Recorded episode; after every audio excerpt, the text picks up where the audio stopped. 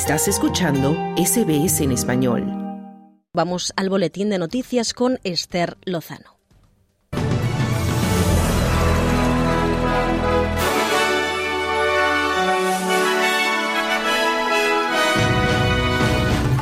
El supermercado Aldi se une a Woolworths para boicotear los productos del Día de Australia.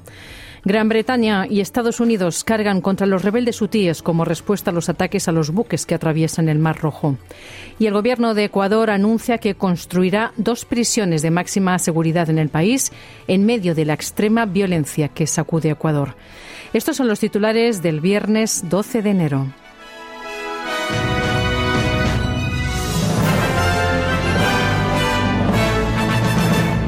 El gigante de los supermercados Aldi se ha unido a Woolworths para optar por no vender productos del Día de Australia antes del feriado nacional. Aldi no venderá productos temáticos como tangas y banderas hasta el 26 de enero. Woolworths Group dijo que la decisión estaba vinculada a lo que llamó una discusión más amplia sobre este día festivo y lo que significa para diferentes partes de la comunidad, pero que la decisión de no almacenar parafernalia adicional para el día festivo fue una decisión económica. Woolworths dijo en un comunicado que ha habido una disminución gradual en la demanda de productos del 26 de enero en sus tiendas en los últimos años. Mientras tanto, el líder de la oposición, Peter Dutton, ha pedido a los consumidores que boicoteen a Woolworths por su decisión de no vender los productos del Día de Australia. El gobierno federal ha criticado duramente a Dutton, acusándole de intentar iniciar una guerra cultural. La opinión pública, por su parte, sigue dividida. Una residente de Melbourne dijo a Channel 9 que apoya la decisión por razones medioambientales. Oh, look, we've got bigger things to worry about than that. But. Creo que tenemos cosas más importantes de las que preocuparnos, pero creo que es algo bueno. Creo que actualmente hay tantos plásticos y residuos en el mundo que realmente no los necesitamos, decía esta persona en Melbourne. Y nos vamos a Latinoamérica porque en Ecuador el canal público reanudó este jueves su transmisión después de haber sufrido un ataque con fusiles y, granadas en directo en una de las peores arremetidas del narco en el país.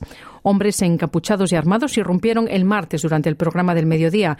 Sometieron a los periodistas e hirieron a dos trabajadores mientras los televidentes escuchaban en vivo los disparos y los gritos. No hubo muertos y 13 atacantes fueron detenidos. Escuchamos ahora a Saskia Bermeo, la presentadora de TC Televisión. Amigos, el noticiero está de vuelta aquí, en el mismo espacio donde quisieron silenciarnos. Regresamos ahora con más fuerza y más comprometidos con nuestros hermanos ecuatorianos, con la gente que se despierta con nuestra señal para salir a construir un mejor Ecuador.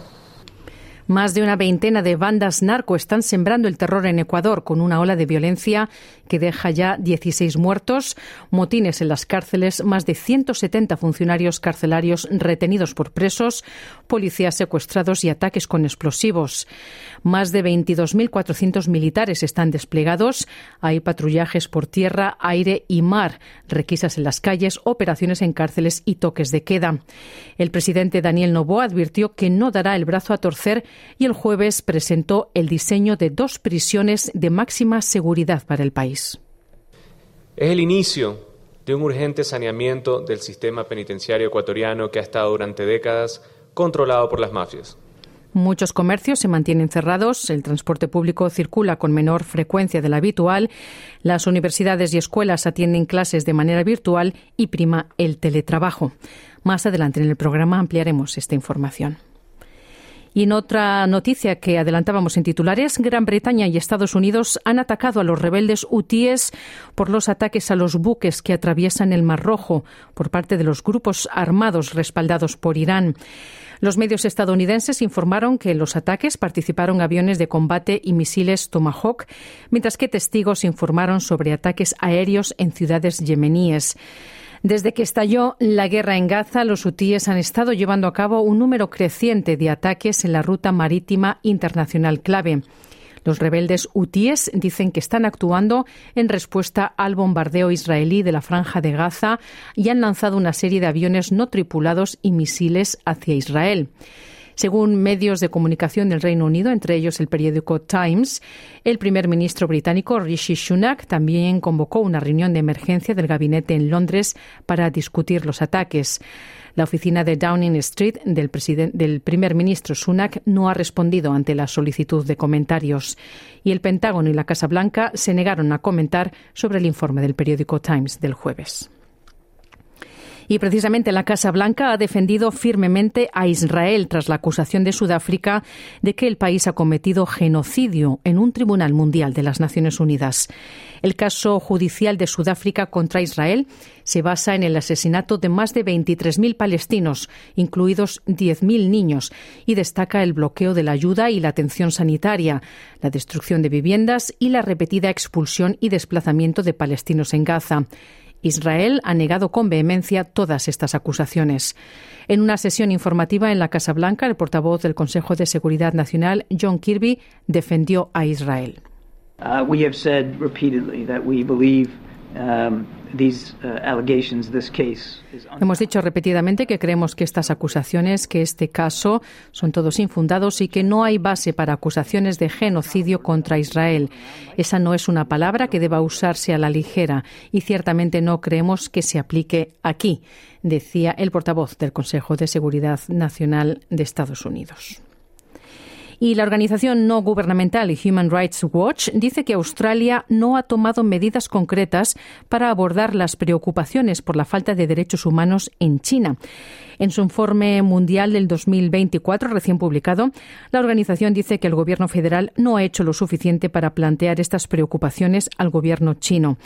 La directora australiana de Human Rights Watch, Daniela Gavshon, dice que reconoce que plantear cuestiones de derechos humanos puede ser un desafío, dado que China es el mayor socio comercial de Australia.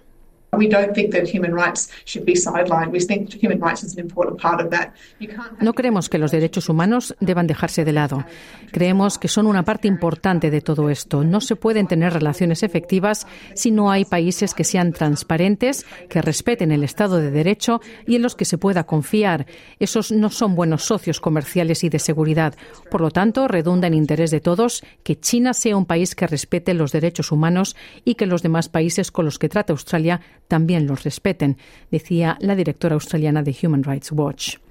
Y en una declaración, el Departamento de Asuntos Exteriores y Comercio australiano dice que su enfoque ha sido presionar a China de forma bilateral y pública y dice que el Gobierno ha planteado sistemáticamente sus preocupaciones directamente a China al más alto nivel y que seguirá haciéndolo. El Fondo Monetario Internacional, el FMI, dice que todavía queda trabajo por hacer para impulsar el crecimiento económico mundial, a pesar de las expectativas de que la economía seguirá siendo resistente en el 2024. Según el FMI, aunque el crecimiento ronda el 3%, es mucho más bajo que las tasas de crecimiento promedio anteriores, de alrededor del 3,8%. La portavoz del FMI, Julie Kosak, dice que esto significa que es necesario hacer más para impulsar el crecimiento económico en el mediano plazo.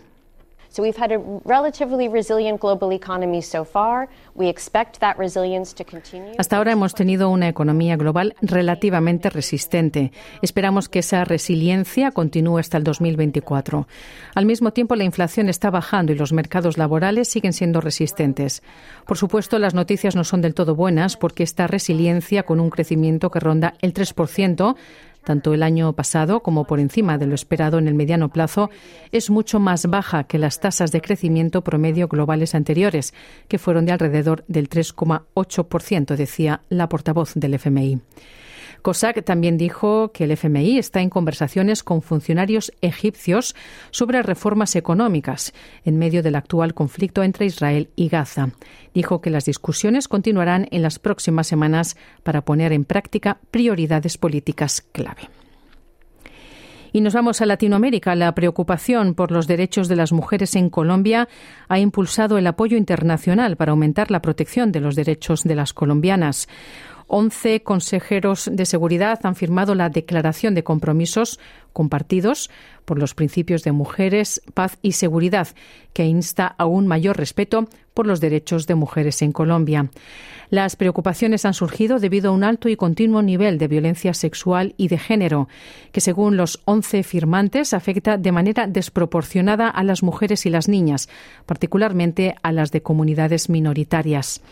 En una declaración leída por la representante permanente adjunta de Francia ante la ONU, Nathalie Stival Broadhurst, los firmantes instaron a un mayor respeto de los derechos de las mujeres en el país.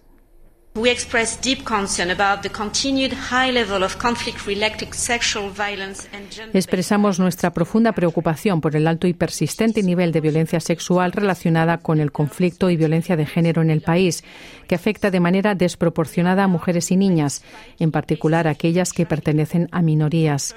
Estamos alarmados por el aumento de los casos de trata de personas con fines de explotación sexual y por la persistencia de la violencia contra mujeres líderes y defensoras de humanos, decía la representante adjunta de Francia ante la ONU. Los 11 signatarios del Consejo de Seguridad de la Declaración de Compromisos Compartidos para los Principios de las Mujeres, la Paz y la Seguridad incluyen a Ecuador, Guyana, Japón, Malta, la República de Corea, Sierra Leona, Eslovenia, Suiza, el Reino Unido, los Estados Unidos y Francia.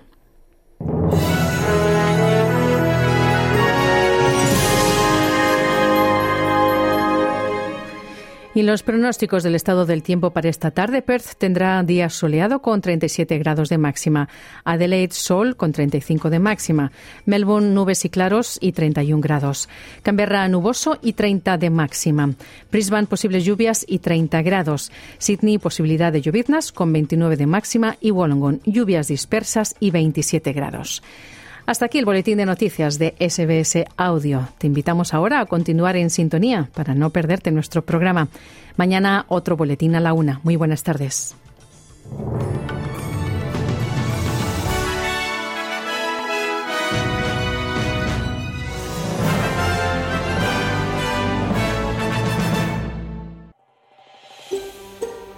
¿Quieres escuchar más historias como esta? Descárgatelas en Apple Podcasts Google Podcasts, Spotify o en tu plataforma de podcast favorita.